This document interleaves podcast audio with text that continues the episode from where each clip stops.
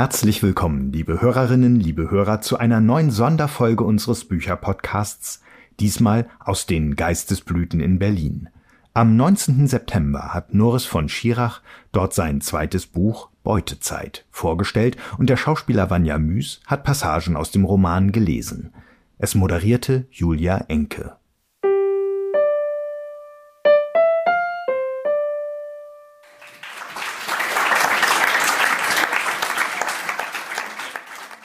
Ja, von mir ist auch ganz herzliches Willkommen.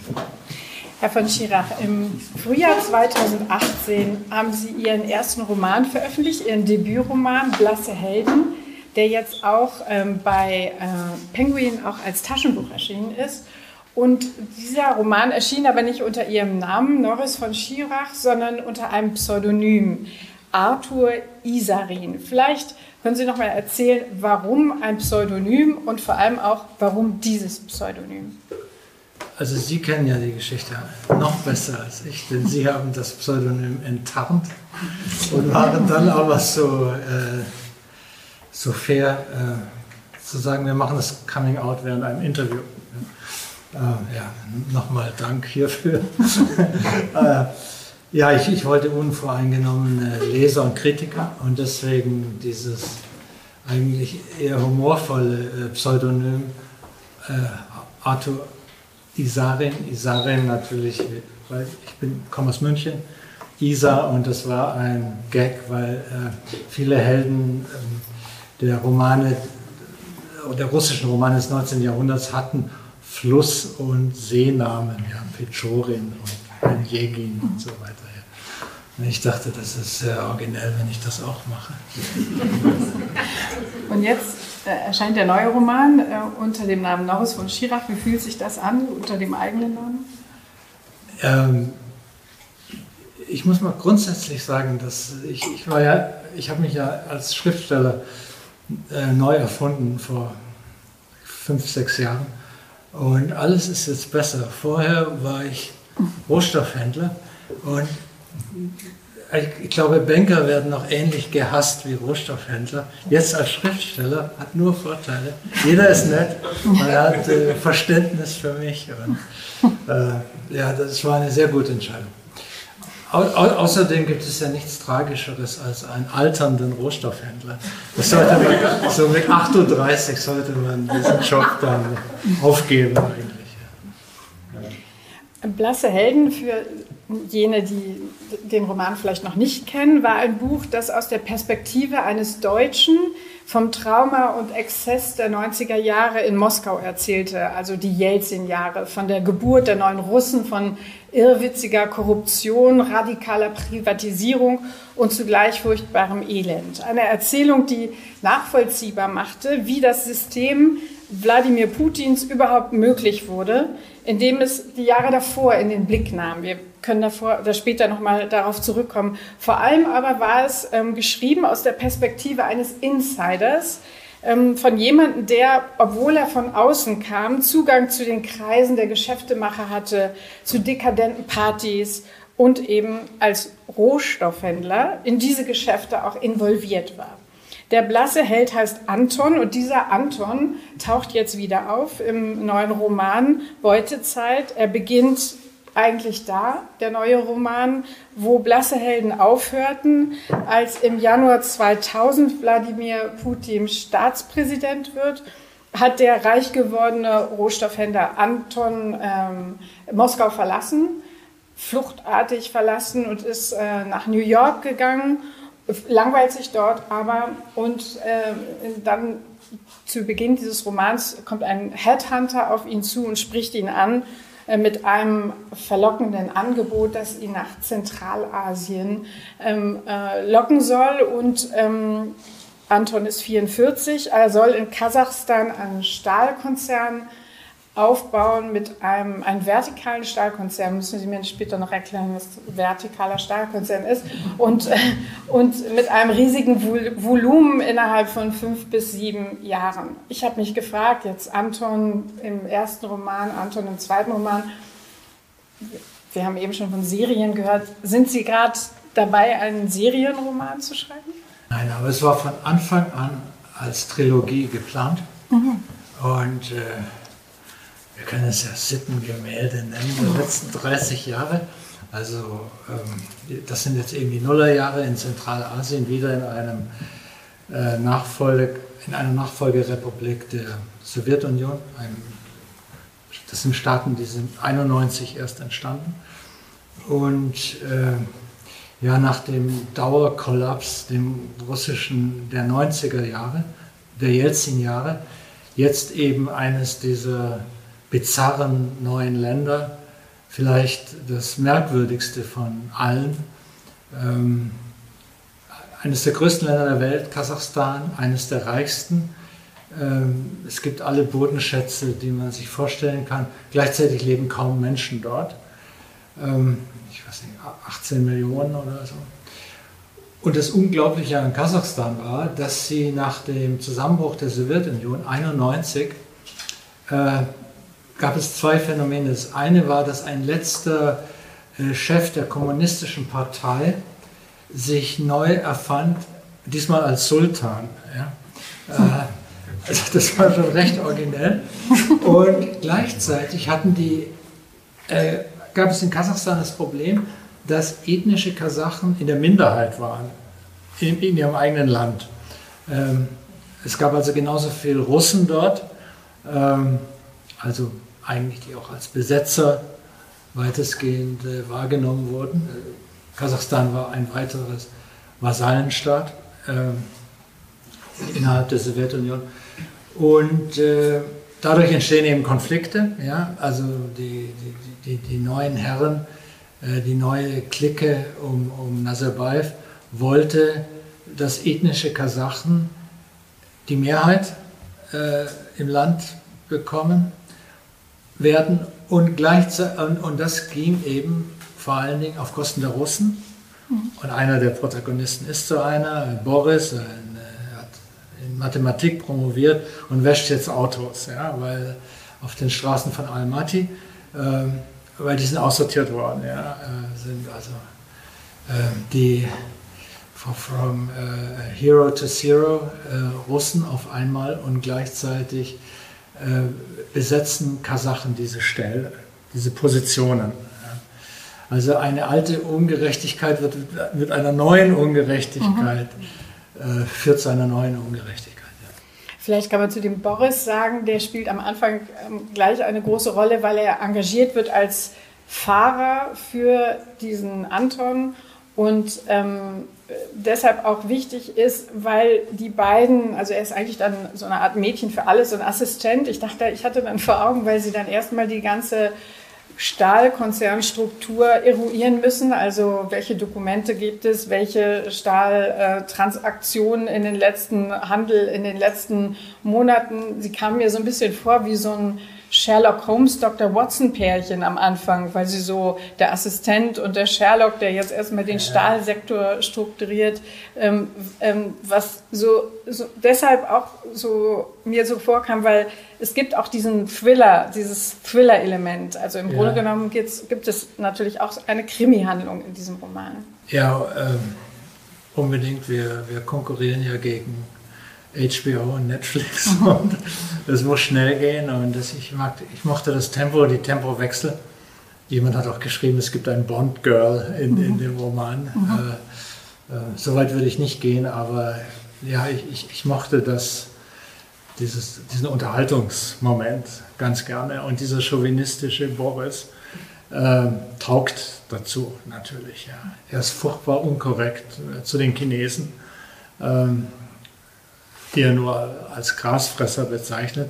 Allerdings sind die Chinesen natürlich auf dem aufsteigenden Ast. Mhm. In, den Null, in den Nullerjahren wurden in Zentralasien von China aus äh, die Ouvertüre gegeben zu dem, was wir heute weltweit haben. Die haben dort mal ausprobiert, inwieweit sie Einfluss gewinnen können. Peking, äh, inwieweit Peking Einfluss gewinnen kann, wie man äh, so ein ganzes Regime auch unterspült. Und ähm, vielleicht nur noch ganz kurz, warum Kasachstan auch so interessant war.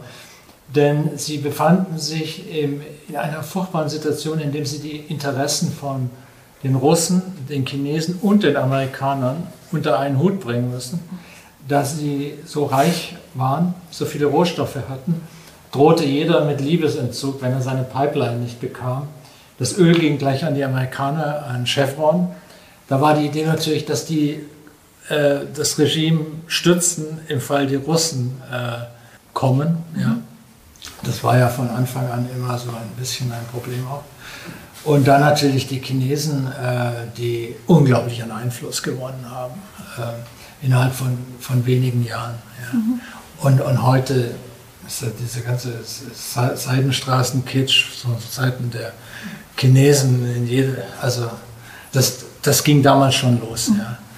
Mit, mit Hilfen, aber auch mit ganz handfesten Interessen. Die wollten Öl und die wollten äh, Infrastruktur äh, bauen dort und so weiter. Ja. Vielleicht tauchen wir erstmal ein in den Roman und beginnen dort, wo Anton in Kasachstan ankommt, mit diesem Projekt, diesen Stahlkonzern oder einen, irgendeinen Stahlkonzern aufzubauen äh, mit dem ähm, finanziellen Volumen von 400 Millionen Dollar. Es ist äh, heiß, ein Junitag und es stinkt äh, furchtbar nach Schwefel. Es war ein Fehler gewesen, auf Russisch nach der Fahrzeit ins Hotel zu fragen. Als Anton unklugerweise auch noch seine Nationalität preisgab, wurde das Radio ausgemacht. Doch anstelle des üblichen Dreigestirns Beckenbauer, Mercedes, Bier folgten die Höhepunkte eines sowjetischen Soldatenlebens bei Leipzig. Nachdem er die Qualität der Bratwürste gestreift hatte, schilderte der Taxifahrer detailliert die stets blütenweiße Unterwäsche der dortigen Frauen. Saubere deutsche Mädels, wiederholte er immer wieder und zwinkerte Anton dabei im Rückspiegel zu. Dieser ignorierte den alten Ziegenbock, betrachtete stattdessen die schneebedeckte Gebirgskette, vor der Almaty im Smog dalag. An maroden Plattenbauten entdeckte er industriell vorfabrizierte Betonelemente mit zentralasiatischer Ornamentik. Ein zartes Stimmungshoch stellte sich ein. Das verwitterte Grau der Gebäude erschien ihm zwar eine Schattierung heller als in Moskau, erinnerte ihn aber an den geliebten Moloch, aus dem er vor anderthalb Jahren geflüchtet war. Auch 3000 südöstliche Kilometer weiter fanden sich konservierte Reste jener erbärmlichen Sowjetpoesie, der es mühelos gelang, ihn für die verbleibende Fahrzeit in eine Schwebe zwischen Sehnsucht und Abscheu zu versetzen. Neben pompösen Autohäusern standen, hinter Lattenzäunen, windschiefe Hütten, deren Bewohner den im Dauerstau gefangenen Obst in Zinkeimern feilboten. Anton kurbelte das Fenster herunter, doch in der feuchten Junihitze war der Gestank nach Schwefel unerträglich problematische Industriebetriebe in Zentrumsnähe, die übliche sowjetische Hypothek. Sie fuhren an einem endlos rechteckigen Park ohne Bäume vorbei. Am Rand des Ödlands wurden moderne Apartmentblocks hochgezogen. Später in der Stadtmitte dominierte wieder Sowjetgrau, durchsetzt von Coca-Cola-Rot und Nationalflaggen himmelblau. Das jüngst errichtete Hotel sah aus, als wäre ein im Westen verwirklichter Architekturplan aus den 80er Jahren noch einmal realisiert worden. Die Zimmer lagen nebeneinander an Galerien, die sich zu einer düsteren Lobby öffneten, die ein jurtenartiges Gebilde auflockerte. Der tapsige Versuch, die spießige Atmosphäre mit ein wenig Lokalkolorit aufzupeppen. Gläserne Aufzüge schwebten bis unter die Decke des Atriums, das eine kümmerliche Glaspyramide krönte. Anton musste sich an der Rezeption gedulden. Die Crew seines Flugs checkte vor ihm ein und verhandelte zäh um Upgrades. Sein Zimmer lag hoch über der Stadt. Eine leidlich luxuriöse Bleibe mit Doppelbett und Blick auf die Berge.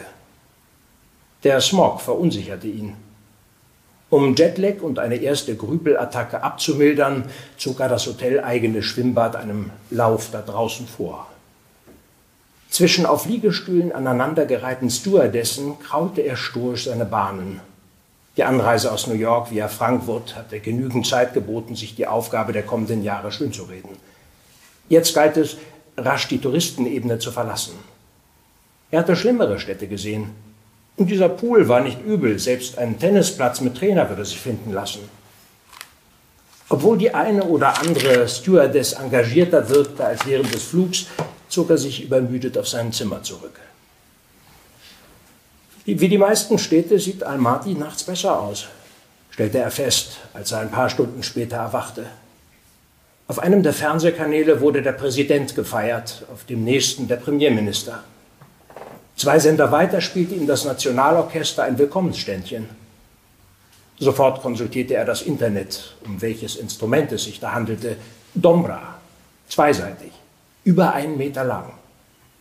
Das Orchester bestand aus etwa 50 eintönig zupfenden, in schwarze Tracht gehüllte Kasachen beiderlei Geschlechts. Er beschloss für die kommenden Wochen den Fernseher zu meiden. Estrano, Estrano. Eine Zeit lang suchte er Trost bei der Callas. Mit dem Stapel an CDs verband ihn so etwas wie Heimat. Als es ihm wieder besser ging, trat er vor die Zimmertür, um von der Balustrade aus die Lobby zu betrachten. Es war weit nach Mitternacht und er war hungrig. Doch unten drohte die verhärmte Szene aller Luxushotels auf dem Gebiet der ehemaligen Sowjetunion um diese Uhrzeit. Aus Antons Vogelperspektive war der Bereich um die Jurte mit Prostituierten drapiert.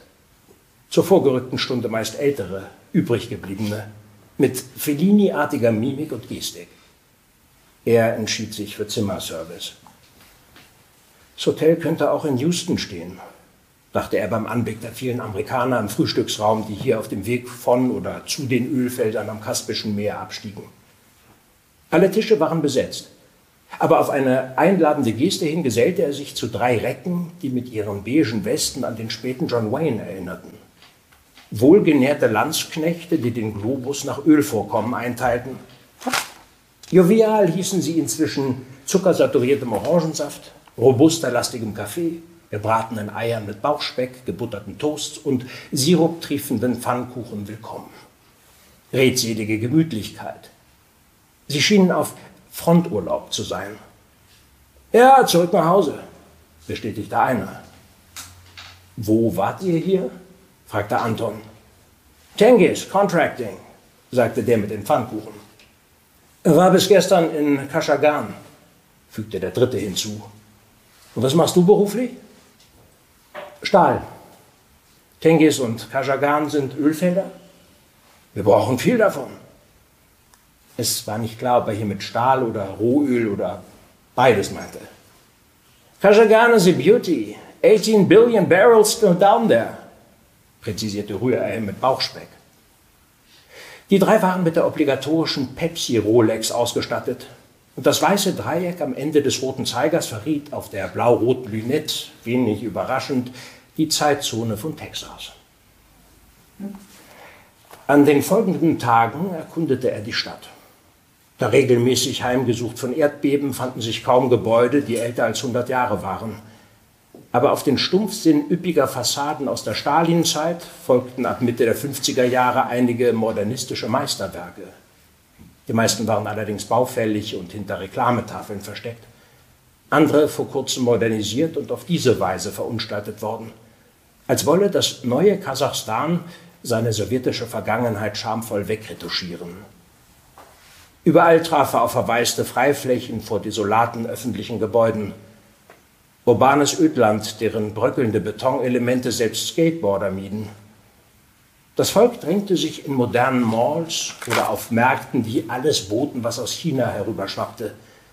Stände mit Elektronik-Gadgets und Videospielen zogen Trauben von Teenagern an, die sich optisch kaum von denen in New York unterschieden. Die Basare gefielen Anton, doch ansonsten überwog Fahrtheit. Trotz des Smogs joggte er täglich auf einer holprigen Tatanbahn, die pittoresk von Bäumen eingerahmt unweit des Zentralstadions lag, an dem ihn Statuen mit furchterregend heldenhaften Sportlern irritierten. Am Wochenende erwachte die Idylle aus ihrem Dornröschenschlaf. Junge, drahtige Männer spielten dann im schattigen Oval auf hohem Niveau Cricket, wobei er nie dahinter kam, ob es sich um Inder oder Pakistanis handelte. Diese umgetopften Wesen, deren Heimat auf der anderen Seite der Gebirgskette lag, waren wohl durch Gerüchte über den märchenhaften Reichtum des neuen Staats angelockt worden. Nachdem sie festgestellt hatten, dass ihnen die Chinesen zuvorgekommen waren und die Mehrheit der Einheimischen selbst bettelarm war, blieb wenig mehr, als sich hier zu treffen. Glücklicherweise knickte Antons Knöchel auf der Tatanbahn in der dritten Woche nach seiner Ankunft um. Humpelnd begab er sich in eine staatliche Poliklinik, wo sein Anliegen aber ignoriert wurde. Nachdem er inmitten stoisch schweigsamer Patienten zwei Stunden ausgeharrt hatte, beschloss er, eine Privatklinik aufzusuchen. Doch der angeschwollene Fuß ließ ihn nach wenigen Metern im Stich. Er sackte vor der Eingangspforte zusammen. Mehrmals versuchte er sich vom Gehsteig aufzurappeln. Da packten ihn zwei Hände am Oberarm. Die erste ernstzunehmende menschliche Berührung seit Wochen, fuhr es ihm durch den Kopf. Ohne sich umzudrehen, er tippte auf robuste Oberschwester, die ihm in einem Anflug von Mitleid gefolgt war, murmelte er etwas Unverständliches, was darauf hinauslief, bei staatlichen Krankenhäusern handle es sich um die wahren Feinde des Volkes. Der helfende Griff lockerte sich abrupt, woraufhin er wieder zusammensackte. So wird das nichts mit dir, komischen Vogel. Aus der Froschperspektive erkannte er zwei zierliche Frauenfüße in Ballerinas. Schöne Schuhe. Kann den Farbton leider nicht erkennen, ist schon zu dunkel. Bin übrigens nicht betrunken. Cognac. Die Stimme klang betont sachlich und er fürchtete gleich wieder allein zu sein. Alkoholisierte, im Staub der Straße liegende Exemplare wurden in Almaty rasch aussortiert. Das hatte er mehrfach beobachtet. Nein, keinen Tropfen. Ein Sportunfall. Dummchen. Das bezog sich auf die Farbe der Schuhe. Interessant. Deutscher Akzent, aber nicht aus der Steppe. Sie zögerte. Da hinten steht mein Wagen. Könnten Sie mich vielleicht ins amerikanische Krankenhaus fahren? Oder ein Taxi rufen? Oder wo steckt dein Fahrer? fragte sie aus drei Schritten Sicherheitsabstand. Äh, habe keinen. Ist ein Leihwagen, bin neu in der Stadt. Ich wohne im Hyatt. Auf die Ellenbogen gestützt versuchte er verzweifelt seinen Gesamteindruck zu verbessern, was aussichtslos war. Ein hilflos gestrandeter Käfer in abstoßend hässliche Funktionskleidung gehüllt. Hm. Du wohnst also im Rachab? Das Grillrestaurant ist nicht übel. Wie wär's mit morgen Abend? Träum weiter, keine Chance. Hast du einen Namen? Anton. Und du? Alicia, sagte das Fabelwesen, bevor die Dunkelheit es schluckte. Lass mich hier nicht allein, hörst du? rief Anton in ihre Richtung. Kurz darauf sprang ein Motor an. Der schwere Wagen kam neben ihm auf dem Bürgersteig zum Stehen. Die Ballerinas tauchten abermals auf, zögerten einen Augenblick, verschwanden in der Poliklinik. Als sie zum dritten Mal erschienen, diesmal in Begleitung von einem Paar männlicher Halbschuhe, wurde er in den Beifahrersitz gehievt. Auf der Fahrt zur Klinik, wo es gegen Devisen oder Kreditkarten keine Warteschlangen gab, fiel ihm ein, dass er weder Geld noch Ausweis bei sich hatte. Er schilderte das Problem kleinlaut. Du machst wohl Witze? Ich lese nachts einen ungewaschenen Teutonen auf und bezahle auch noch für das Privileg. Sie lachte ungläubig und trat ungestüm aufs Gaspedal. Zehn Minuten später hielten sie vor einer festlich erleuchteten Klinik, wo er in einen Rollstuhl gesetzt wurde. Nach einer exzellenten Behandlung durch zuvorkommende Ärzte fuhr sie ihn ins Hotel. Er humpelte auf Krücken in sein Zimmer, gab ihr das Geld zurück und verschwand unter der Dusche. Als er aus dem Badezimmer kam, stand sie mit einem Gin Tonic in der Hand am Fenster und sah hinaus. Nimm die Schmerzmittel und eine von denen. Sie legte ihm eine kleine Pille auf den Nachttisch. Vielleicht schaue ich morgen vorbei. Sie musterte ihn nachdenklich. Wir müssen einen Fahrer für dich finden, sagte sie beim Hinausgehen. Sie haben in Interviews mal gesagt, dass Sie ähm, nach dem Abitur eine kaufmännische Ausbildung gemacht haben und dann für ein Versicherungsunternehmen in London gearbeitet haben, nach New York gegangen sind und dann aber dachten, sie müssten schnell noch studieren und in Konstanz ein Studium absolviert haben und dann ähm, auf der Mauer die Menschen sahen und viele haben daraus gefolgert, ich muss nach Berlin. Ähm, sie haben daraus gefolgert, ich muss in den Osten so weit wie möglich, ähm, nämlich nach Sibirien. Warum ausgerechnet Sibirien? Eigentlich wollte ich zunächst zurückgehen nach New York. Da hatte ich ein, ein Angebot. Aber dann äh, ja, sind wir nach Berlin gefahren und äh, zusammen mit meinem Bruder und zwei Franzosen sind wir auf die Mauer geklettert. Also jetzt ist 89 und ich wurde auch ganz euphorisch und wollte, dachte, das ist viel interessanter als jetzt Amerika. Äh, und äh, habe dann verzweifelt versucht, einen Job zu finden in Moskau. Aber das Einzige, ähnlich wie heute, was es noch gab, waren Rohstoffe. Ja. Und so wurde ich dann Rohstoffhändler. Aber es ging mir mehr darum, vor allen Dingen äh, äh in Russland zu leben. Dann bin ich noch mal, äh, dann habe ich schnell Russisch gelernt, also drei Monate hier noch. Ähm, und bin dann zu einer Firma gegangen, ähm, die, die, haben nur Russisch gesprochen. Kam, keiner konnte Englisch oder irgendwas. War so typisch für diese Wild, West-Kapitalismus damals. Und äh, dann habe ich auch wieder von einem Fahrer ganz schnell bei dem Russisch gelernt. Furchtbares Russisch natürlich. Ja. Vulgär und, und äh, überhaupt nicht äh, vorzeigbar, aber eben gelernt. Ja. Und ähm, Sie haben in Bezug auf Ihren ersten Roman gesagt, dass vieles auf Tagebucheinträgen basierte, was Sie geschrieben haben, weil Sie in dieser ganzen Zeit in ähm, Russland in diesen wilden Jahren Aufzeichnungen gemacht haben, die, nicht jeden Tag, ja. aber die Sie dann benutzt haben. Äh, gilt das auch für diesen Roman? Also, oder ist das jetzt sozusagen, hat sich, das, hat sich die Geschichte von Anton verselbstständigt? Ja, also ich habe nur mir Notizen gemacht, wenn wirklich etwas Wichtiges passierte. Zum Beispiel 93, der zweite Putsch. Äh, das war sehr aufregend. Und so, so Reisen in Sibirien manchmal. Und ich habe immer viel fotografiert also ich, mhm. und habe mich dann erinnert. Übrigens ist auch das Internet voll mit Fotos, wenn man ein bisschen recherchiert. Also auch Privatleute laden ihre Fotos hoch aus der Zeit. Mhm. Und es ist unglaublich, was man da findet. Also heute, wenn man sich eine Stunde Zeit nimmt, teilweise, äh, ich habe mich auf einem Foto wiederentdeckt.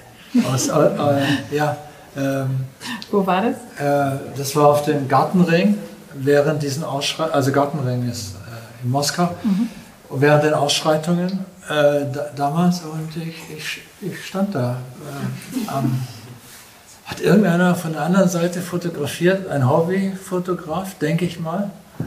Und ja, also das ist ein Phänomen der Zeit. Ja, und war das dann eine Szene, die durch diese Fotografie wieder Erinnerungen äh, freigesetzt hat? Ja, ich hatte einiges vergessen äh, und sah es dann auf dem Foto.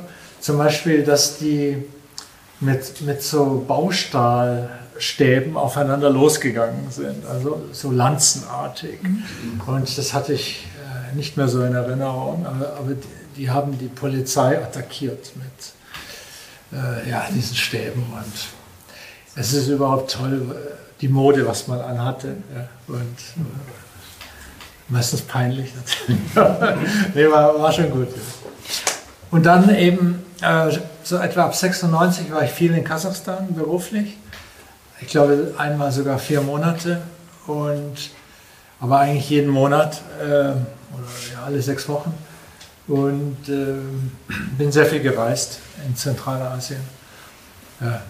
Aber Sie haben nicht mit Stahl gehandelt? Nein, äh, äh mit Kupfer. also wenn Sie eine Frage haben zu Kupfer, also wäre jetzt der Augenblick. Und was ist hier so ein vertikaler Stahlkonzern? dass die alles machen. Das spielt eine Rolle. Also von die fördern das Erz bis hin zum. Also sie kaufen nicht das Erz dazu und so weiter, sondern äh, äh, machen von Anfang bis Ende alles selbst. Ja. Mhm.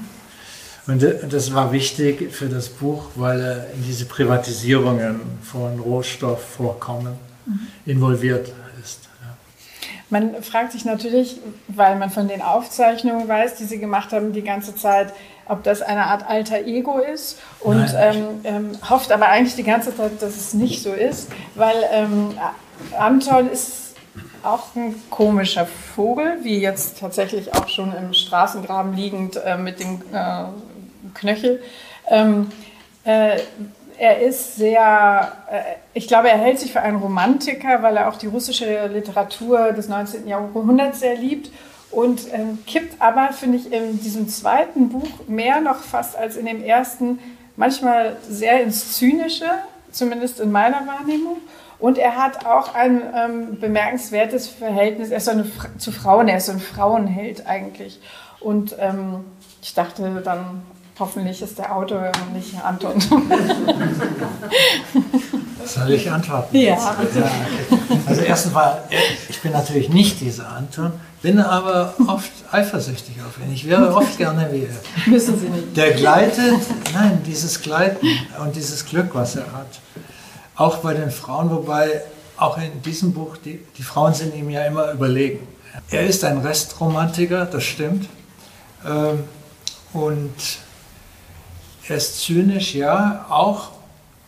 Aber ich finde, warum ist er das? Ähm, in einem dieser freudlosen Polizeistaaten wie, wie Kasachstan äh, leidet er unter dieser Ausgesetztheit, äh, wie, wie alle anderen Protagonisten. Und jeder äh, hat, entwickelt eine andere Strategie, um da zu überleben, ja, in, in diesem äh, grauenhaften Regime, das dort herrscht. Ähm, und das macht und, und, diese Korruption, das Grundübel ist die Korruption natürlich, das ist auch mhm. ein großes Thema in dem Buch, was mhm. Korruption mit uns macht, mhm. bis hin in ganz persönliche Beziehungen und so weiter, ähm, wie sie so alles durchsetzt, diffundiert bis in die äh, äh, intimsten Bereiche. Korruption ist natürlich ein Riesenthema und Kasachstan ist eines der korruptesten Länder der Welt von Anfang an gewesen. Ähm, und das macht ihn zynisch, ja, äh, weil er versucht ja ehrlich zu bleiben eine Zeit lang. Er versucht nicht zu bestechen und so weiter und scheitert total jedes Mal. Mhm. Und äh, das ist typisch für diese Länder. Ähm, äh, wer sich da nicht bestechen lässt, es aber könnte, ähm, äh, wird verspottet von, von, von großen Teilen der Bevölkerung auch. Ja, das muss man immer sehen. Ähm, ein ehrlicher Politiker in so einem Land gilt als Vollidiot, weil er sich nicht bereichert. Mhm. Äh, bei den meisten, bei einer Mehrheit der Menschen. Ja. Äh, das ist auch so ein Phänomen, was, was bizarr ist im Grunde. Alle schimpfen über die Korruption, aber wenn es dann mal einen Ehrlichen gibt, äh, verspotten sie ihn. Mhm. Ja, ja. Ähm, es gibt eine Stelle, die ich auch als zynisch wahrgenommen habe, die ist die ähm, ähm, Passage, in der eine wichtige Figur auftaucht. Ähm, sie heißt Xenia, sie ist eine Chinesin und zwar ist es am 11. September 2001. Sie treffen sich in einem Restaurant und ähm, in dem Moment, wo sie reden, laufen Bildschirme im Hintergrund und man sieht die einstürzenden Twin Towers. Und ähm, im Grunde genommen geht es aber dann eigentlich nur um die damit zusammenstürzenden ähm, Börsenkurse. Ähm, und ich habe mich gefragt, ist das so, war das so im Rohstoffhandel? Sind das genau solche Typen? Ähm, da geht es dann auch wirklich nicht um die real existierende Katastrophe, sondern sofort um die Folgen. Was bedeutet das? Was bedeutet das für mich? Was bedeutet das für den Handel? Dass das sozusagen alleinig im Vordergrund steht. Also das muss ich dazu sagen, Anton war ja schockiert und wollte sogar nach Hause gehen. Und die Chinesin sagte zu ihm, wieso? Was, hm. was ist da? Ist doch hochinteressant, was da ist. Ja, ich glaube, es, es ist so ein Reflex gewesen, bei der Finanzmarkt, der, egal was passiert, welche Tragödie auf der Welt passiert, es mhm. wird sofort überlegt, ob man davon profitieren kann. Ja, ähm, ja das ist ein Phänomen, natürlich. Wir haben es in der, jetzt im Ukraine-Krieg auch. Mhm. Was glauben Sie, wie viele dort gerade verdienen? Sehr, sehr gut verdienen. Auch bei uns. Ja? Und das sind Spekulationen und äh, das ist verbreitet natürlich. Ähm, es geht im Roman um Korruption, es geht um Stahl und ganz wesentlich auch um Schrott. Und äh, vielleicht können Sie einmal erklären, was, welche Rolle der Schrott für die Stahlproduktion spielt im Roman und ob äh, vielleicht verbunden mit der Frage auch, ob dieser Schrott auch als Metapher in dieser ähm, verfallenen Sowjetunion ähm, sie besonders gereizt hatte, als Bild, auch weil dieser Schrott natürlich auch den ganzen Roman durchzieht. Ja, jetzt muss man dazu sagen, zunächst mal ist Schrott was Positives, dann ist es Recycling. Ja? Hm. Ähm, aber, äh, ja, und dann muss man vielleicht noch dazu sagen, wenn Sie Stahl produzieren wollen heute, brauchen Sie einen gewissen Anteil an Schrott. Es reicht nicht nur, also Eisenschrott, Stahlschrott, es reicht nicht nur äh, Erz zu haben, ja, sondern Sie brauchen auch noch andere Eisenquellen. Und das Verrückte war, dass äh, Kasachstan war zwar ein Zentrum der Schwerindustrie während der Sowjetunion und jetzt aber, die Betriebe liegen brach mhm. Und jetzt wird alles verschrottet und den Chinesen gegeben, nach China exportiert, damit diese äh, ein neues Weltreich äh, sich erbauen können. Also es, es, ging sofort in die Wolkenkratzer in Shanghai. Mhm. Ja. Und natürlich hat mir das gut gefallen, weil ähm, wenn, man, wenn man sich das überlegt, 91, also Nazarbayev wird Präsident und äh, überführt die Konkursmasse der Sowjets sofort in ein Feudalsystem. Ja? Und es war mittelalterlich. Also es, er hat auch äh, kleine, mittlere und große Horde, also es waren ja Nomaden ursprünglich, die Kasachen. Und das wurde verteilt unter denen. Also es, es, es, es war immer auch Genghis Khan etwas mhm. dabei. Ähm, ähm, und eine Sache war eben, dass man, äh, dass man hat zwar nichts mehr produziert, man musste auch nichts mehr produzieren, weil man hat Rohstoffe exportiert, also so wie Russland heute eigentlich wieder. Russland produziert kaum noch etwas. Mhm. Übrigens auch nicht so wahnsinnig viele Waffen. Das ist immer so diese Vorstellung, dass die Russen äh, unglaublich viele Waffen produzieren und die nach Indien verkaufen und so. Auch das ist auch nicht mehr der Fall, sondern die spezialisieren sich eigentlich nur noch auf den Export von äh, Rohstoffen und dem Anbau von Weizen. Ähm, ja, und natürlich hat mich das fasziniert, dass ein Land verschrottet wird, mhm. um damit ein anderes aufzubauen. Mhm. Der, der, der schon äh, darauf lauert. Äh, und das alles braucht auch ganz schnell und ganz dringend. Und das ist eben diese Chinesin, die das dann macht, ja, die das sofort kapiert. Äh, hier gibt es etwas, was ich in meinem Heimatland wunderbar äh, verkaufen kann. Wir befinden jetzt uns in einem Restaurant, in dem Anton mit seinem Fahrer und Assistenten Boris auf Xenia, die, die äh, Chinesin, trifft und es liest wieder Vanya Mus. Im Restaurant, einem Neubau, traf die chinesische Obsession für rostfreien Edelstahl auf Pagodenkitsch und Plastikdrachen. Ein Kellner führte Anton in ein karges Separé, wo Xenia bereits auf ihn wartete. Über einen stummen Bildschirm an der Wand liefen Nachrichten, untermalt von einem Band mit Devisenkursen. Durch das Fenster blinkte von der anderen Straßenseite das Bordeaux-rote Firmenzeichen der Bank of China herüber. Es gibt die Möglichkeit für eine Kooperation, sagte sie anstelle einer Begrüßung. Ihr Verzicht auf einleitenden Smalltalk gefiel Anton.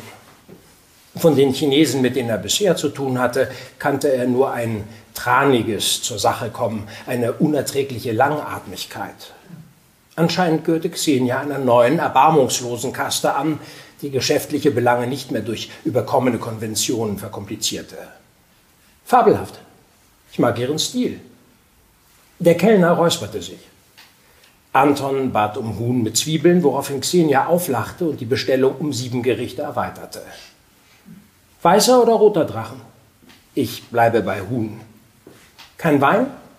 Also Bier. Tee, bitte. Gut, dann eben Tee. Anton überlegte, ob er ihr auf die Nerven ging oder ob sie unbewusst versuchte, ihn mit ihrer fiebrigen Ungeduld in der Defensive zu halten. Wir könnten unsere Probleme gemeinsam lösen, sagte sie so lapidar, dass Antons Gedanken sofort zu Sun Tzus die Kunst des Krieges abglitten. Bei Win-Win-Situationen bin ich immer etwas skeptisch. Ich helfe Ihnen, den Marktführer zu übernehmen und im Gegenzug beliefern Sie nur noch mich, bis Ihr Stahlwerk fertig ist. Fast hätte er gegähnt über diesen neckischen Versuch, den Grad seiner Naivität zu testen. Sollte er zustimmen, würde sie selbstverständlich den Bau des Stahlwerks vereiteln. Was ist das für eine Firma? Der größte Schrottproduzent Zentralasiens. 20 Filialen, 2500 Mitarbeiter, davon 1400 überflüssig. Das sowjetische Monster wurde vor ein paar Jahren mit allen Lizenzen privatisiert. Klingt nach reichlich Schrott. Nur als Eigentümer von Kasmet wird man sie hier ernst nehmen. Nach ein paar Monaten können Sie dann über Auktionen Schürfrechte an Eisenerzvorkommen kaufen, ohne Schrott und Erz, kein Stahlwerk. Warum kaufen Sie Kasmet nicht selbst? Die da drüben leihen Ihnen das Geld. Er deutete auf die andere Straßenseite. An Chinesen wird nicht verkauft. Politische Entscheidungen wegen gelber Gefahr, sagte sie, und es klang, als bestünde nicht der geringste Zweifel an dieser Gefahr. Warum sollte ich sie brauchen, um diesen Laden zu übernehmen? Weil ich der größte Kunde von denen bin und alle Probleme kenne. Und ich weiß, was die wert sind. Ich könnte mir die Bilanzen besorgen. In Kasachstan stehen in Bilanzen nur Verluste. Die klauen vorher alles. Warum sollten die verkaufen wollen? Die wissen noch nicht, dass sie verkaufen werden wollen sollen, sagte sie holprig. Etwas auf dem Fernsehbildschirm lenkte sie ab. Der Gesprächsfaden war gerissen. Verwirrt starrte sie über Antons Schulter. Anstatt sich umzudrehen, balancierte er ein glasiges Stück Gemüse in Richtung Mond. Nicht gut, sagte sie entrückt. Kauen sah sich um. Wo vorher Nachrichten geflimmert hatten, lief jetzt ein Katastrophenfilm. Brennender Wolkenkratzer aus merkwürdiger Perspektive. Einem glimmenden Joint nicht unähnlich. Er drehte sich wieder um, um sich den Fleischbällchen zu widmen. Kurz erwog er sie zu bitten, den Monitor auszuschalten. Da fingerte sie an einer Fernbedienung herum und der Ton schwoll an. Gleichzeitig gingen auf seinem Mobiltelefon mehr Nachrichten ein als in den vergangenen drei Monaten zusammen. Vielleicht eine stürmische Flut an Zärtlichkeiten von Alicia. Verkauf sofort alles. New York Stock Exchange und Nasdaq, Doppelpunkt, freier Fall. Shut down. Endlich verknüpfte er Xenias verblüfften Gesichtsausdruck mit dem überlaufenden Speicher in seiner Hand. Ein Flugzeug stürzte in ein Hochhaus, fasste Xenia zusammen. Auf seinen fragenden Blick fügte sie New York hinzu. Sie seppte auf CNN und er übersetzte wirr die Situation am Pentagon. Um zu telefonieren, stellte sie den Ton ab, was ihn dazu verführte, die Nummern von Hennessy und Jack zu wählen, ohne Erfolg. Bis Xenia ihre Gespräche beendete, überlegte er, wie weit die Zentrale von den Twin Towers entfernt lag. Was glauben Sie? Wie tief wird der Dollar fallen? fragte sie, als wolle sie sich mit derlei Kaltblütigkeit für ihr gemeinsames Projekt empfehlen. Er benötigte einen Moment, um ihre Spekulation zu verstehen. Sie kaufte in Kasachstan gegen Dollar, um in China gegen Yuan zu verkaufen. Keine Ahnung. Vielleicht setzen wir unser Treffen ein andermal fort? Warum?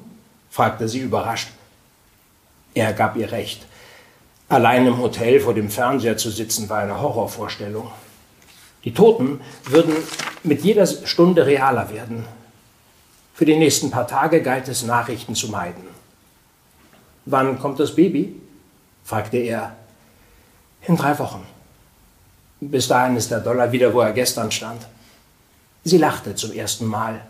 Es war mehr ein kindliches Kichern hinter vorgehaltener Hand. Kasmet ist verwundbar, sagte sie glucksend. Unterkapitalisiert? Ja, trotz guter Geschäfte. Der Generaldirektor füllt sich die Taschen. Und die Aktionäre sehen zu? Verstehe ich auch nicht. Das Kontrollpaket gehört einer Firma in der Schweiz. Es ist nicht verboten, sich bestehlen zu lassen, sagte Anton lapidar, damit sie endlich mit ihrem Plan rausrückte. Aber Xenia starrte auf den Bildschirm, diesmal entsetzt. Ein paar Minuten betrachteten sie stumm, wie der West Tower immer wieder in sich zusammensackte. Der Wiederaufbau wird viel Stahl benötigen, sagte sie nachdenklich.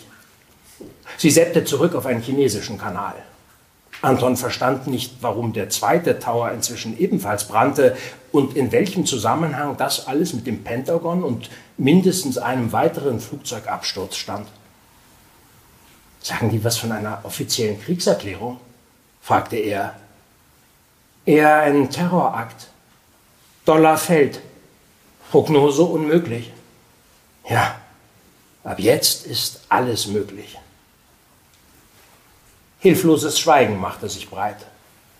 Der Kellner brachte mehr Tee und unterhielt sich kurz mit Xenia. Anton hätte gern gewusst, über was sich die Landsleute austauschten. Er nutzte die Situation, um auf CNN zu erfahren, dass das Telefonnetz in Manhattan nicht mehr funktionierte. Dennoch versuchte er noch einmal seine Auftraggeber zu erreichen, als sei dies der ultimative Beweis, dass all das wirklich gerade passierte. Xenia verschwand auf der Toilette.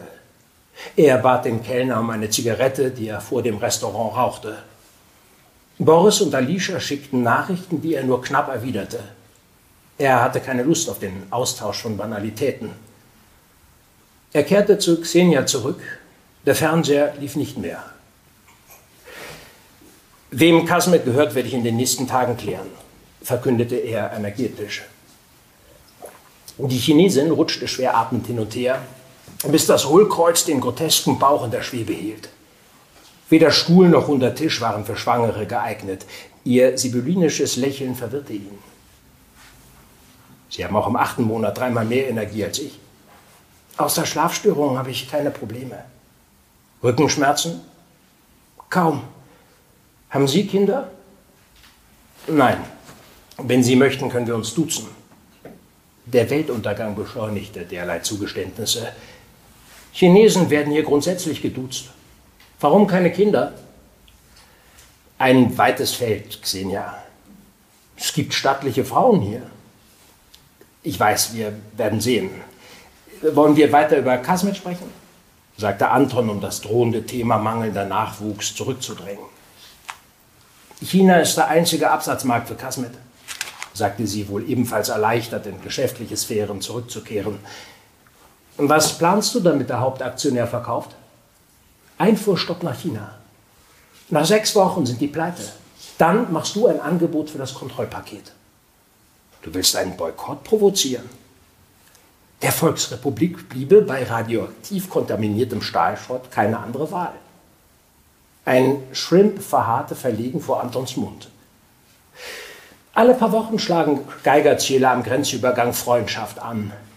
Banditen versuchen, verstrahltes Material aus dem Polygon von Semipalatinsk zu exportieren.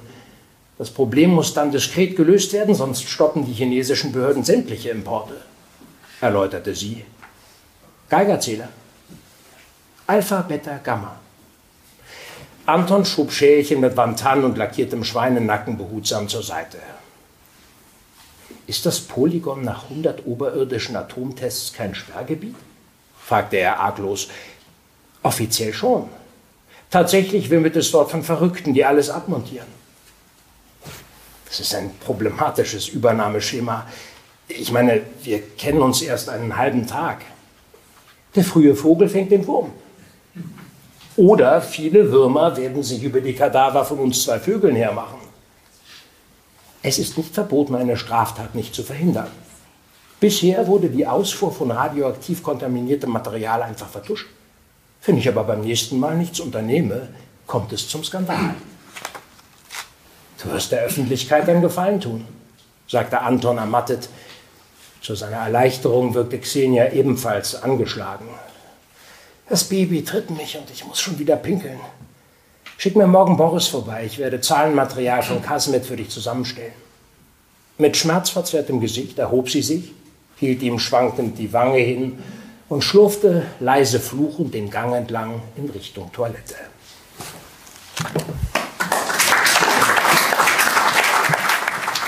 Vielleicht können wir kurz bei dieser Chinesin bleiben. Das ist ja eine schillernde Figur. Ich glaube, das ist genau die, die jemand eine Art Bond-Girl genannt hat. Nein, ähm, nein, nicht die. Nicht die? Ja.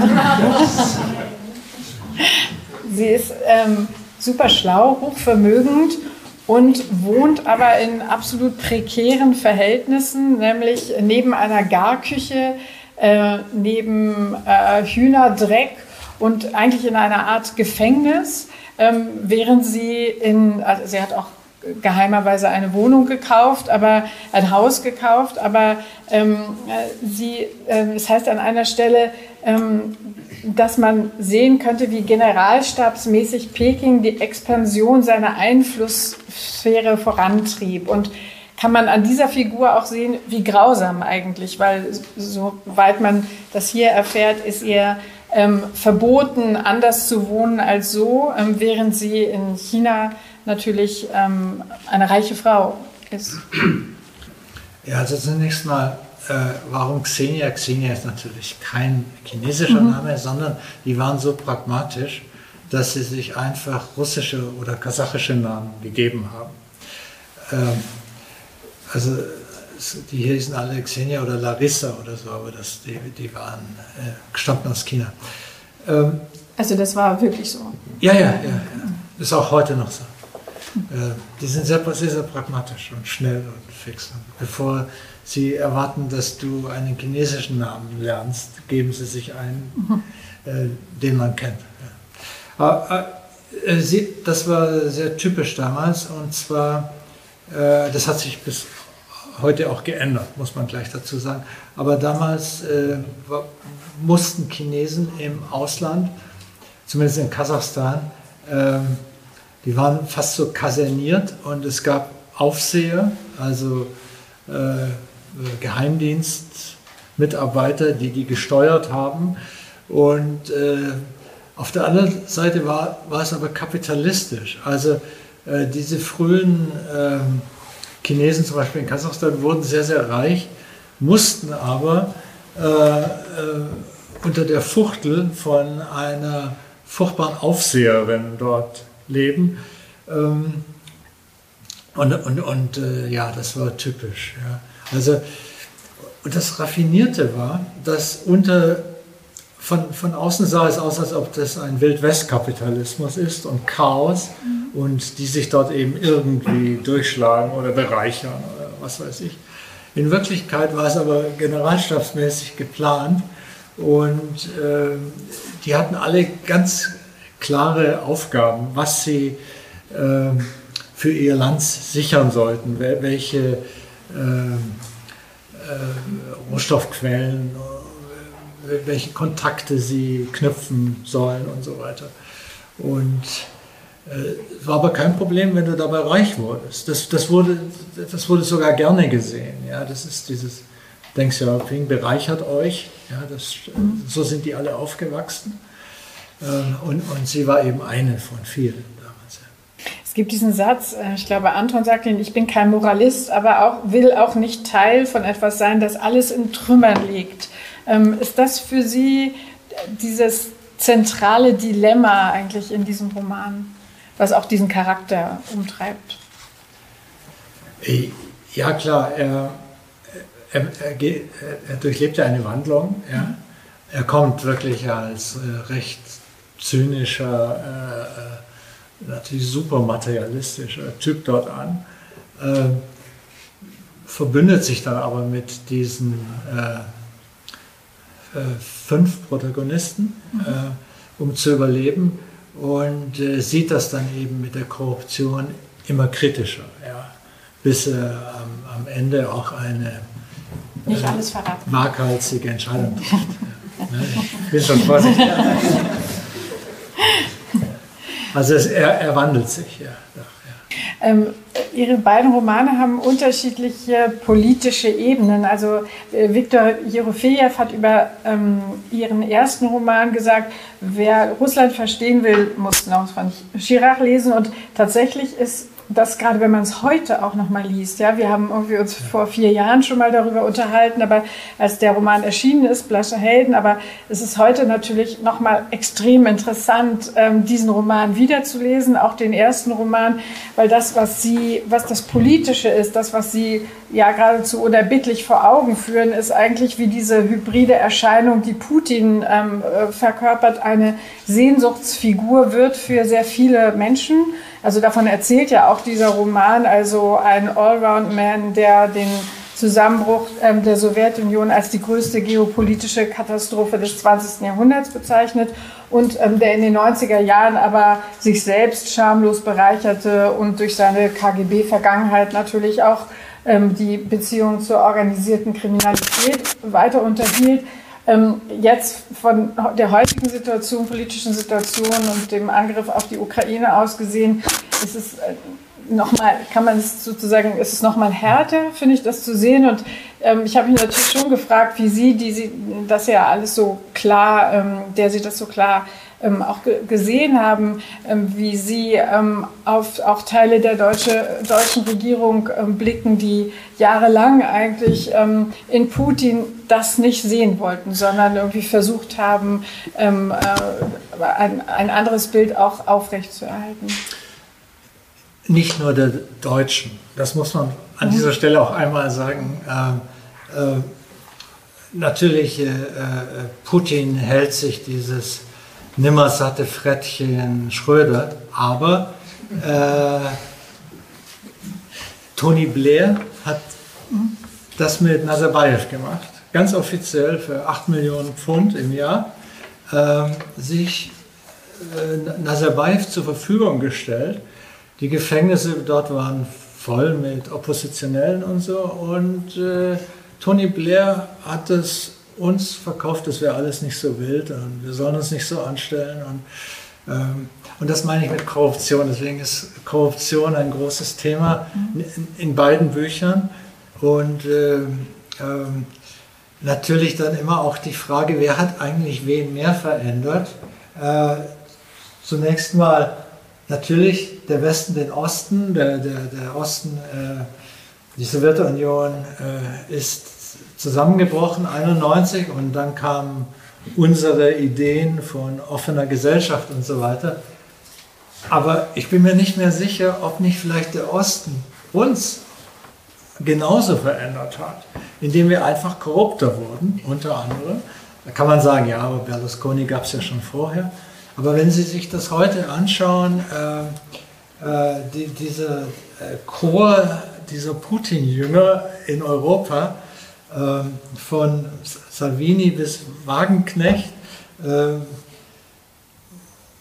ja, äh, die, das ist eine kompetitive Logik, äh, weil die, die, der Kreml hat gemerkt, was bei denen zu Hause funktioniert, funktioniert auch bei uns. Alles ist käuflich. Jeder ist käuflich. Mhm. Äh, Journalisten, meinungsbildende Persönlichkeiten, Politiker, äh, Staatssekretäre, es ist unglaublich. Also wer hat eigentlich wen mehr verändert? Wir den Osten oder der Osten uns? Oder ist das zurückgeschwappt? Oder ist es eine Rache der Geschichte? Oder äh, äh, ja.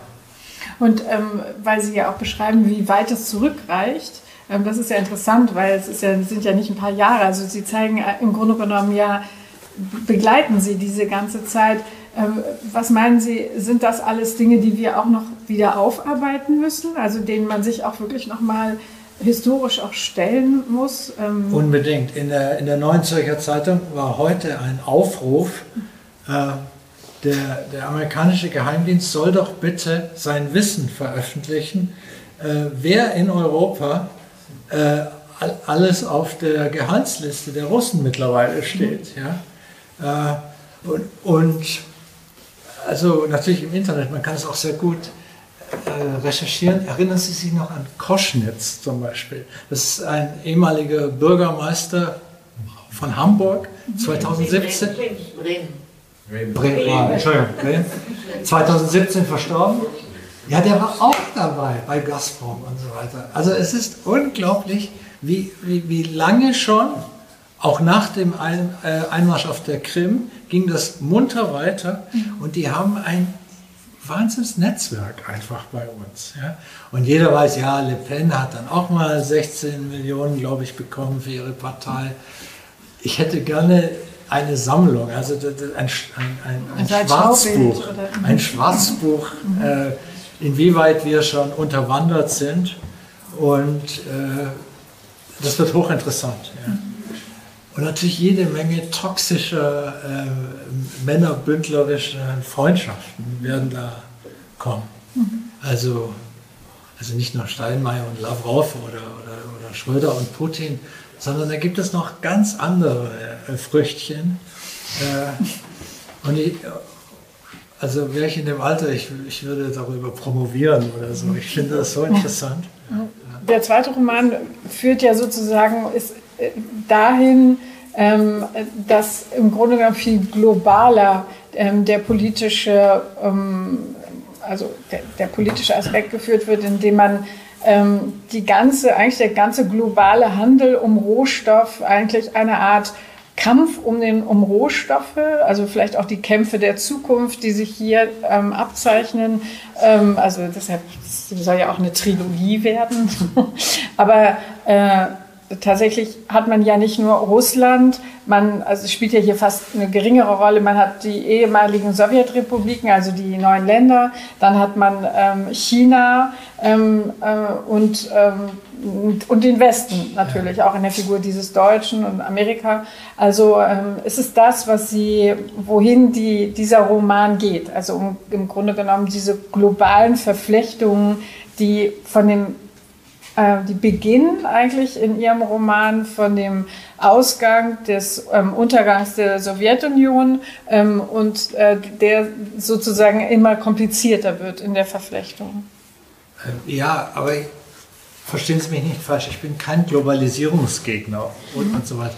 Ähm, äh, mich fasziniert nur ähm, diese Mechanismen, diese Geldströme und es war schon klar, dass das dass das irgendwann schief geht, dass wir eben auch immer erpressbarer werden. Und jetzt bin ich natürlich auch überrascht, also wie dramatisch das ist, wenn, wenn wir die Wohnung nicht mehr heizen können im nächsten Winter. Das habe ich natürlich nicht vorausgesehen.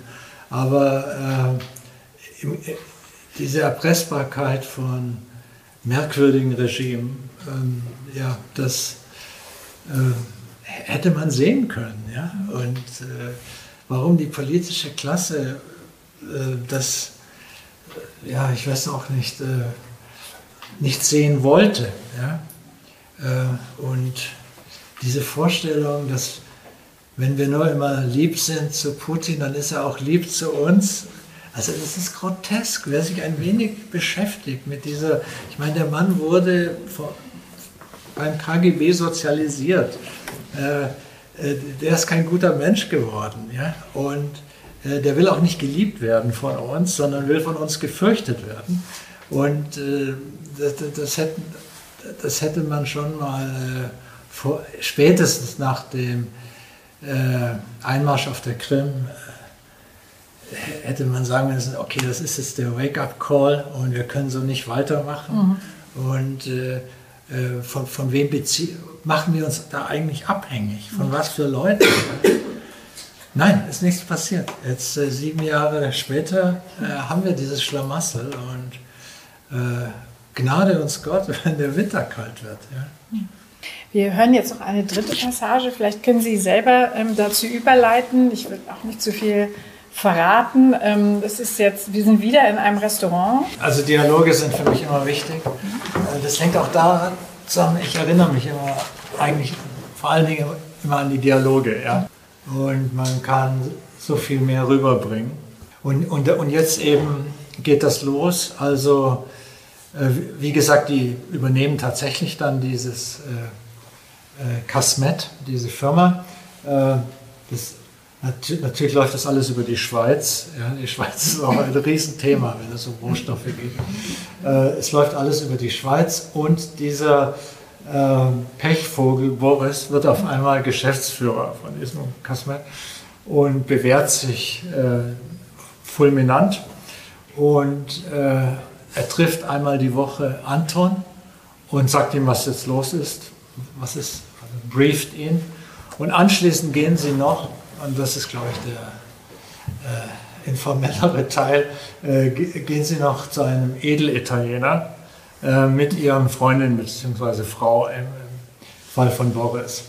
Und äh, jetzt kommt eben dieser äh, Chauvinist, dieser bei Boris durch. Ja. Und das werden wir gleich hören. Wie immer hatte sich Boris auf das wöchentliche Briefing von Anton gewissenhaft vorbereitet. Im Anschluss würde seine Frau Ludmilla und Alicia zu ihnen stoßen, um den Abend in einem italienischen Restaurant zu verbringen. Gleich zu Beginn wartete Boris mit der Lösung eines Langzeitproblems auf, dem landesweiten Defizit an technischem Sauerstoff, der für das Schneiden von Stahl auf schmelzofentaugliche Maße benötigt wurde. Du weißt doch, wir haben diesen Vertrag mit dem Verteidigungsministerium. Von dem ahnte Anton nichts. Boris streute gerne Exotisches in seine Berichte, um den Unterhaltungswert für ihn anzureichern. Mehr Schrott als die Armee hat niemand. Die sind zurzeit unser größter Lieferant. Fuhr Boris fort. Anton nickte zufrieden. Er würde Mira gegenüber erwähnen, wie aktiv sie die Abrüstung des Landes vorantrieben und so nebenbei ein paar Karma-Punkte sammeln. Beim Militär herrscht Langeweile. Alle paar Wochen nötigt mich ein Major mit seinem Hubschrauber einen anderen Stützpunkt anzufliegen. Wir inspizieren dann den dortigen Schrott. Es klingt nach reichlich Wodka. Naturgemäß. Aber eine Raketenbasis hatte es in sich. Da standen schicke Container nebeneinander, in denen sie Stickstoff und Sauerstoff trennen. Bravo! Genau, was wir brauchen. Für Raketen viel zu schade. Und das Beste war, die hatten ein weiteres halbes Dutzend solcher Anlagen aus Sowjetzeiten eingemottet rumstehen. Ha, lass mich raten. Nach zwei weiteren Flaschen gehörten die uns. Sie stehen bereits in den Filialen. Aber das ist noch nicht alles. In der Provinz verfügen die Krankenhäuser über zu wenig künstlichen Sauerstoff in Flaschen.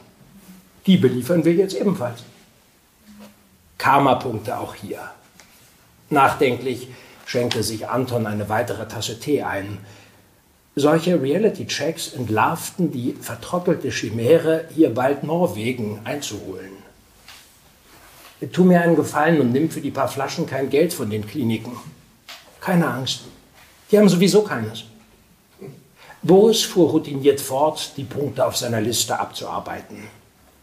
Die Stahlpreise sind derart gestiegen, dass jetzt jede Menge Taugenichtse auf die fahrenden Waggons klettern. Das so geklaute Material verkaufen sie uns dann noch einmal. In Norwegen auch unüblich, beschied Anton.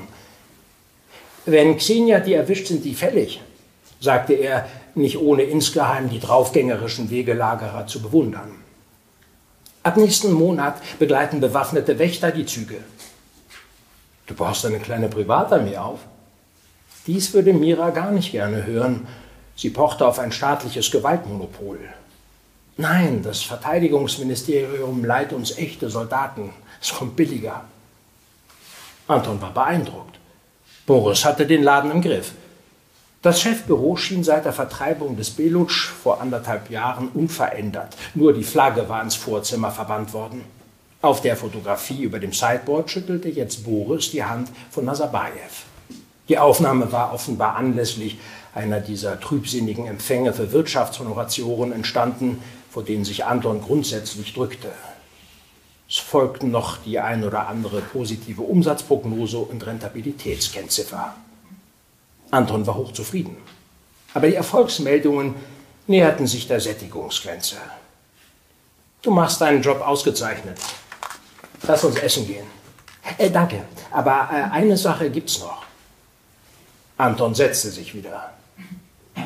Karaganda, unser dortiger Direktor, ist spurlos verschwunden. Der Tschetschene? Nein, nein, nein, sein Nachfolger. Äh, den Tschetschenen habe ich vor sechs Wochen rausgeworfen. Du erinnerst dich, wir hatten die Kontrolle über die Filiale verloren. Als er auch noch das Firmenschild abmontierte, musste ich handeln. Sein halber Clan hatte die Firma infiltriert. Vielleicht taucht der Direktor wieder auf. Unwahrscheinlich.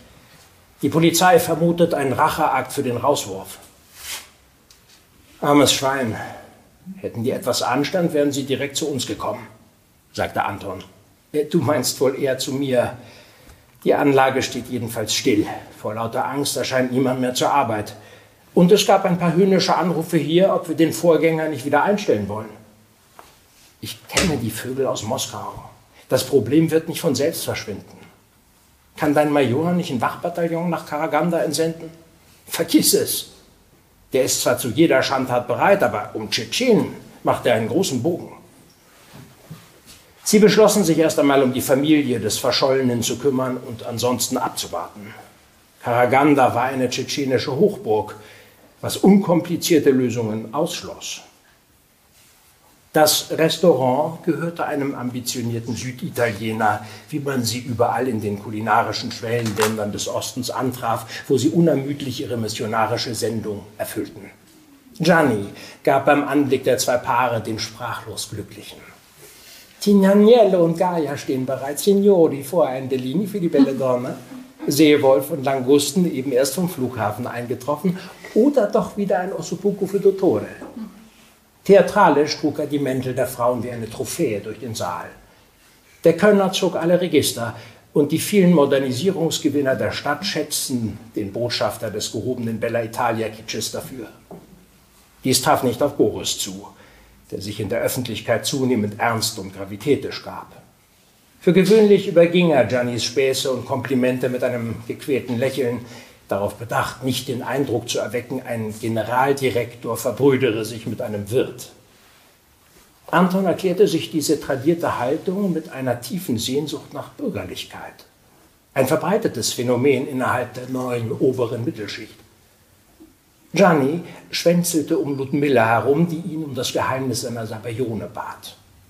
Alicia wies Anton diskret auf Boris bedrohlich verstockte Miene hin. Lass dem Papageno seinen Spaß, es ist nur ein Spiel, sagte er zu Boris. Jemand sollte den distanzlosen Postentreißer auf seinen Platz stellen. Alarmiert durch die rustikale Redewendung jemanden auf seinen Platz stellen, signalisierte die Bereitschaft zum Duell, klopfte Anton ihm kumpelhaft auf die Schulter. Entspann dich. Gianni ist nicht satisfaktionsfähig. Hergelaufener Zitronenpflücker. Kennst du die Kriegsflagge der Makaroniki? Äh, nein. Weißer Adler auf weißem Grund. Satisfaktionsfähig oder nicht, er braucht eins auf den Hals. Das reicht, Boris, sagte Alicia mit der Autorität einer Retterin. Ohne ihre damalige Intervention keine neue Bürgerlichkeit, dachte Anton amüsiert. Gianni kam mit einem stattlichen Schneebesen aus der Küche geeilt, den er Ludmilla feierlich als Geschenk überreichte. Selbst Boris grinste kurz über die gelungene Szene. Der Meister nahm die Bestellung auf und nach der ersten Flasche Wein schien die Idylle ihres arglosen Abendessens zweier befreundeter Paare nicht mehr gefährdet. Gianni tänzelte um andere Tische. Den russischen Sauertopf mied er instinktiv. Anton folgte der Unterhaltung über den neuesten Klatsch des Präsidentenclans dankbar, dass ihn Alicia zu dieser monatlichen Pflichtveranstaltung begleitete. Aus der spröden Ludmilla wurde er nie schlau. Sie war klug und gebildet, blieb ihm gegenüber aber distanziert. In der Gegenwart von Alicia blühte sie phasenweise auf, so wie jetzt, als sie einen harmlosen Streich schilderte, den ihr Sohn nachmittags seinem Klavierlehrer gespielt hatte. Schmeiß ihn raus, sagte Boris. Weshalb, Liebling? Er ist ein toller Pädagoge, protestierte Ludmilla. Ich möchte diese tschetschenische Ratte nicht mehr in meinem Haus sehen. Das ratlose Schweigen wurde durch ungläubiges Lachen von Alicia beendet und Anton murmelte etwas von beruflichen Problemen mit Tschetschenen. Einen Augenblick später starrten sie in Richtung Boris, der aufgestanden war, sein Glas erhob und auf Putin rief, um es in einem Zug zu leeren. Fragende Blicke von allen Seiten. Derlei Verlautbarungen kamen an den Nachbartischen miserabel an. Reiß dich zusammen, sagte Anton, der als nächstes lautstarke Details zum Zweiten Tschetschenienkrieg befürchtete. Oder dass der Untergang der Sowjetunion die Tragödie des Jahrhunderts gewesen sei. Eine Auffassung, die in diesem Etablissement ebenfalls nicht mehrheitsfähig schien. Da er nicht betrunken war, gab es für Boris keine mildernden Umstände. Der hob schon wieder sein Glas. Auf Grozny! Alicia schlug ihm das Glas aus der Hand, was durch Bravo-Rufe aus der Tiefe des Raumes kommentiert wurde. Anton kapierte sofort. Da hier jeder jeden kannte, musste sie als ranghohe Mitarbeiterin im Wirtschaftsministerium ein Zeichen setzen. Boris gab sich unbeeindruckt. Putin hat ein Drittel von den Schwarzärschen erledigt. Das verdient Anerkennung. Ha! Grosny sieht aus wie Berlin im Mai 45 bist und bleibst ein kleines sowjetisches Arschloch. Sorry, Ludmilla, sagte Alicia. Sowjetisch ja. Arschloch, nein. rief Boris, was am Nebentisch mit Gelächter honoriert wurde. Was ich dich schon immer fragen wollte, trauerst du eigentlich nur der Sowjetunion nach oder auch Lenin und der bolschewistischen Revolution? wollte Anton wissen. Der Sowjetunion, sagte Boris nach kurzem Nachdenken. Es ging bei der Sowjetunion immer nur darum, Menschen klein zu machen. Davon abgesehen, sollte jemand eine Sabayone nehmen, würde ich mich anschließen, sagte Anton. Ich bin dabei. Was mit Stalin, Boris? Hast du den auch ein klein wenig lieb? fragte Alicia. Nein, aber der Feldherr Stalin hat den Krieg gewonnen und die Tschetschenen nach Karaganda umgetopft, gab Anton zu bedenken. Wo gehobelt wird, da fallen Späne, nicht wahr, Boris? sagte Alicia. Die Ratten haben ihren schönsten Schimmel Hitler geschenkt. Da blieb ihm keine Wahl als Deportation. Eine andere Sprache versteht der Tschetschene nicht. Wegen eines Gauls fehlt jetzt unser Direktor, fragte Anton. Klar, ihr Deutschen seid schuld. Wie immer, sagte Boris. Wenigstens verherrlichen wir keine starken Männer mehr. Russen verzeihen alles außer einen schwachen Zaren, sagte Boris. Je wahrer eine Plattitüde, desto schmerzhafter. Ich nehme das Cassis B, sagte Ludmilla, um nach einem wehmütigen Lächeln hinzuzufügen. Und jetzt beruhigen wir uns alle wieder. Immerhin hat selbst Sartre sich nicht entblödet, Stalin zu preisen.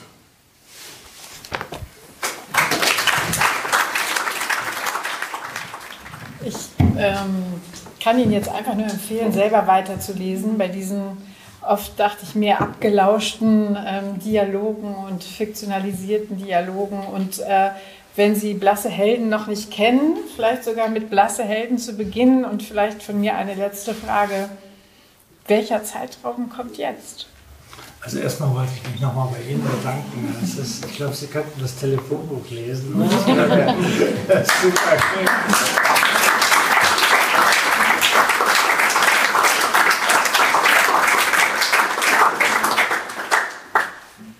Das weiß ich noch nicht. Der dritte Teil, also er wird so um 2020 enden. Vielleicht nehme ich noch die Pandemie mit. Äh, keine Ahnung. Und vielleicht in Rumänien, wo ich lebe. Ja. Aber es geht natürlich nicht in dem Stil weiter, sondern äh, er muss uns natürlich geläutert hervorgehen. Also vielleicht mehr Richtung Tschechow, wie soll man leben und so weiter. Und vielleicht eine allerletzte Frage. Sind Sie wirklich nur noch Schriftsteller oder handeln Sie heimlich doch noch mit Rohstoffen? Nein, äh, ich, ja, noch ein bisschen hobbymäßig. ja. Weil, weil, weil Kupfer ist zurzeit sehr sexy. Ja. Die Energiewende ist nicht möglich ohne sehr viel Kupfer. Und, ähm, aber im, im, im Grunde, ich lebte die letzten zwei Jahre in Rumänien, weit oben in den Karpaten, in einer Hütte. Ähm, denn auch in Rumänien wurde der Staat etwas übergriffig äh, während der Pandemie. Und zwar lebe ich in Bukarest an einem Park und der Park wurde geschlossen. Und das hat mich irgendwie sehr mitgenommen, weil dann liefen alle Menschen auf der Straße rund um den Park, also hatten, hatten weniger Abstand zueinander als ursprünglich im Park. Und dann bin ich geflüchtet in die Berge. Also da kam natürlich diese ganze Zarathustra-Kitsch. Ganz weit oben habe ich eine Hütte dann gehabt. Und äh, der einzige Sozialkontakt waren äh, streunende Hunde, die ich gefüttert habe. Also, und bei diesen Hunden ist Futter gegen Loyalität oder sogar Liebe.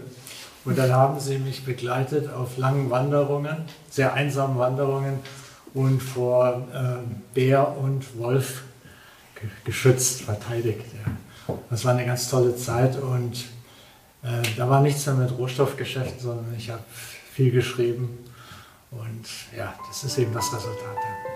Vielen herzlichen Dank.